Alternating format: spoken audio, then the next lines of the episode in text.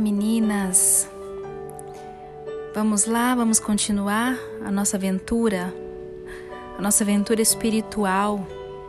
Pés como os da costa nos lugares altos, a montanha das romãs nós estamos. E ontem eu parei o, o áudio bem no momento em que o nosso pastor rei contaria para nossa graça e glória a história da Montanha Negra. Vamos lá? Como você vê, ela é bem visível da minha montanha favorita. O amor olha direto para ela. Foi por isso que há muito tempo resolvi embelezá-la de forma especial e fazer dela uma das partes mais adoráveis do meu reino. Aquela montanha de solo fértil e rico e encostas voltadas para o sol poderia ser muitíssimo produtiva Planejei transformá-la na montanha das videiras, que produziria em abundância o vinho da alegria e do contentamento. Pedi que meus jardineiros e trabalhadores fizessem plataformas em suas encostas, do topo ao sopé, e nelas plantamos uvas selecionadas e outras belas árvores para fornecer a sombra e frutos. Fizemos tudo para que ela fosse perfeita e nos deleitássemos com a perspectiva da produção. Ele parou, ficou em silêncio por bastante tempo. Por fim, Graça e Glória perguntou novamente: E o que aconteceu, Senhor? Ela produziu videiras selvagens, disse o rei calmamente. Um inimigo semeou videiras amargas e nocivas, que produziram frutos amargos e nocivos também. Além disso, as videiras selvagens se rebelaram, cresceram no solo muito fértil e ficaram fortes e encorpadas, sufocando as videiras que plantei. Também subiram nas árvores e as estrangularam até a morte. Tudo o que restou foram grandes cortinas e grinaldas de videiras selvagens que cobriram tudo. Não poderias ter feito nada? perguntou pesarosa Graça e Glória. Não poderias ter arrancado as videiras selvagens e se livrado delas? Nós tentamos fazer isso, respondeu o rei. Nós as arrancamos e queimamos, mas os brotos corriam pelo subsolo e apareciam em outro lugar com a mesma rapidez com que arrancávamos. Também tentamos fazer enxertos de videiras reais que encontramos em outras montanhas, mas não vingaram. As videiras selvagens eram parasitas. Fixaram-se nas videiras reais e em todas as árvores e sugaram toda a vida ali existente e as estrangularam até que morressem. Por fim, só restou uma coisa a fazer puséssemos fogo na montanha, de modo a queimar todas as videiras malignas, só assim aquelas parasitas selvagens podiam ser destruídas. E o Senhor vai deixar essa montanha ficar desse jeito, arruinada, desolada e morta? perguntou Graça e Glória com uma voz baixa e trêmula. Ah, não, disse o rei, com uma expressão adorável. A alegria estampada em seu semblante era nítida. Nós vamos cultivá-la de novo, vamos torná-la mais produtiva. Antes, mais produtiva do que era antes. As cinzas estão deixando o solo ainda mais fértil e preparando-o para a ressurreição. Um dia, na montanha das romãs, veremos todos os picos ao redor olhando para a montanha das videiras, que será a mais bonita e a mais produtiva do reino. Após um longo silêncio, Graça e Glória prosseguiu. Estou começando a entender por que me trouxe aqui, Rei. Já sabias sobre o que eu queria falar. Estou inquieta e perplexa. Poderias me orientar? Posso fazer todas as perguntas que me inquietam desde que fui ao Vale da Humilhação e lá encontrei a minha tia tão angustiada, sem poder fazer nada para ajudá-la? Pergunte o que quiser, disse ele com gentileza. A montanha do amor, como está com esta vista linda, é o melhor lugar do mundo para se fazer qualquer pergunta e receber qualquer resposta. Então, falou vagarosamente Graça e Glória. Quero saber sobre o mal e a tristeza que existe lá embaixo, no vale, e a causa disso tudo. O que provocou tanta devastação? Por que todos os habitantes do vale são infelizes, angustiados e sombrios? embora nem sempre percebam a situação em que se encontram. Ah, isso aconteceu porque eles desobedeceram à lei real do amor, respondeu o rei. O amor é a lei fundamental de todo o universo, graça. Quando essa lei é obedecida, tudo vive em harmonia, em alegria, perfeição, em perfeita produtividade. Mas quando é desobedecido, o resultado imediato é a desarmonia. Depois surgem angústias, infortúnios de todo tipo. A justiça é a condição de tudo o que está o que está em harmonia com a lei do universo e por isso ela é justa.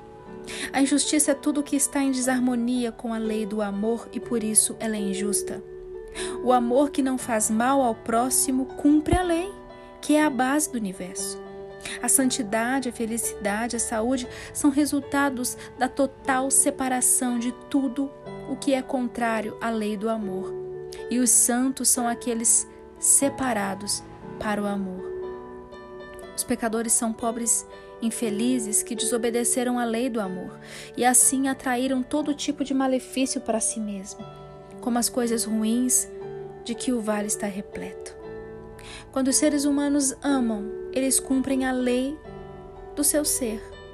Quando desobedecem à lei do amor, eles interrompem e frustram a lei da vida. Quando amam, são saudáveis, felizes e vivem em harmonia. Quando deixam de amar e começam a ter pensamentos de inveja, ressentimento, amargura, rancor e egoísmo, começam a destruir a si mesmos, pois todo o seu ser está envenenado por pensamentos de desamor. Senhor, o que é o verdadeiro amor? Quis saber, graça e glória. Como o reconhecemos? Eu sou o amor, falou com toda clareza o rei. Se você quiser saber como é o verdadeiro amor, olhe para mim, pois sou a expressão da lei fundamental do universo e como sempre demonstrei a você e aos demais. As características do amor é a disposição de aceitar os seres humanos exatamente como são, por mais maculados e destruídos pelo pecado que estejam, e reconhecer a unidade com eles no pecado e na necessidade deles. É também reconhecer que o coração humano precisa amar e ser amado, e nisso repousa o próprio cerne da humanidade. Pois a menos que vocês, filhos e filhas dos homens, sejam amados e também amem os outros mais que a si mesmos, não se tornarão o que estão destinados a ser: filhos e filhas do Deus que é amor. Ele então parou de falar no momento em que um grupo de servos do rei chegava à montanha das romãs a fim de colher os belos frutos. Enquanto trabalhava numa encosta perto dali, começaram a cantar.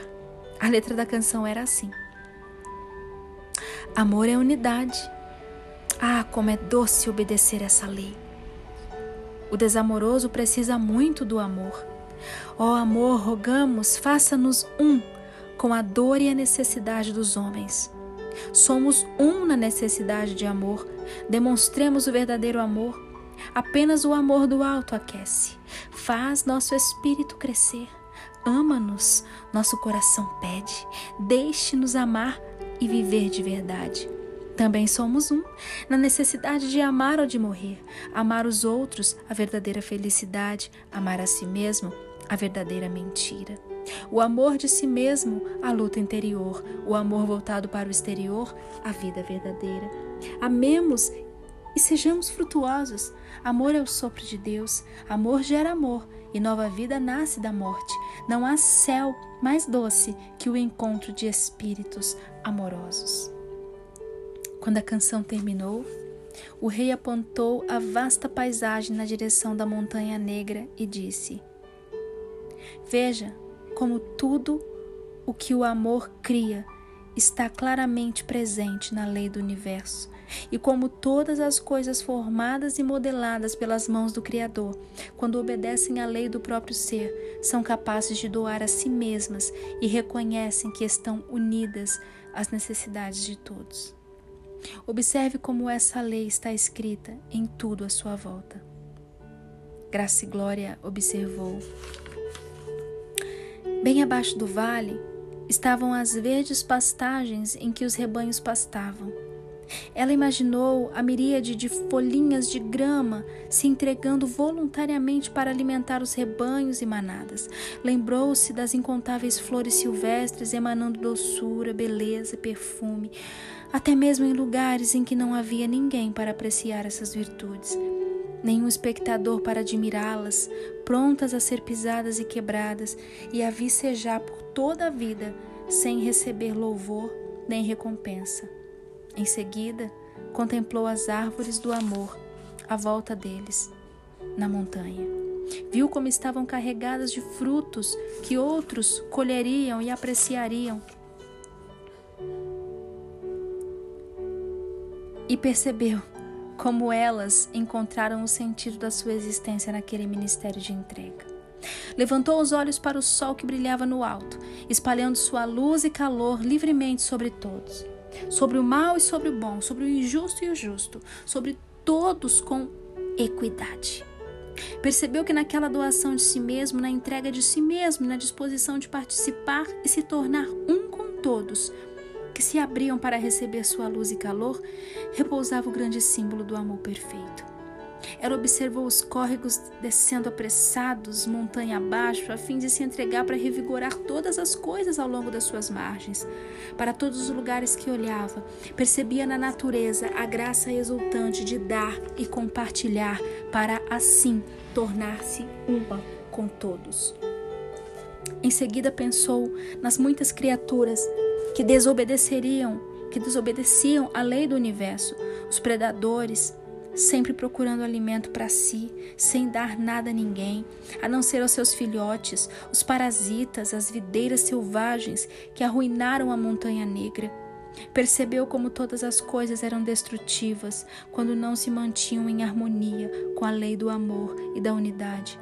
Percebeu também que, na verdade, aquela lei estava escrita em cada parte do seu ser e pensou: amar é algo que dá alegria e também é saudável. É uma grande tristeza rejeitar o amor e viver apenas para si mesmo. Vejo que tudo é exatamente como ele diz. O amor deve se expressar no doar. Ele encontra seu caminho quando se torna um com os outros. Assim como encontrou uma forma de entregar sua vida por nós e desse modo ser um conosco. Realmente toda a tristeza que existe no vale é porque seus habitantes estão desobedecendo a lei da existência deles, sem nem mesmo perceber que fazem isso. Enquanto ainda estava sentada pensando em todas essas coisas, o rei começou a cantar, e esta é a letra da canção que ele ensinou a graça e glória lá no alto da montanha das romãs. Vivemos por uma lei. O amor ama doar-se e doar-se e doar-se. E essa lei é real, estrutura o universo. A alegria duradoura só existe no coração que compartilha. A vida se entrega mil vezes e mais aos praticantes da grande lei do amor. O amor que ama alguns mas não todos, é muito fraco e pequeno. Se ama um, ele perece, pois esse amor é humano e não divino. O amor não gosta de descansar até abençoar totalmente o amado. O amor salta para salvar todos os que caem e encontra alegria em entregar tudo. Quando terminou a canção, o rei levantou-se e disse: Está na hora de voltarmos ao adorável trabalho de se doar e compartilhar.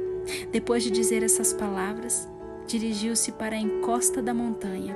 Juntos, saltando e pulando, com seus pés de corça, desceram em direção ao pequeno tapete verde lá embaixo, onde ficava o Vale da Humilhação, que precisava muito do seu ministério de amor.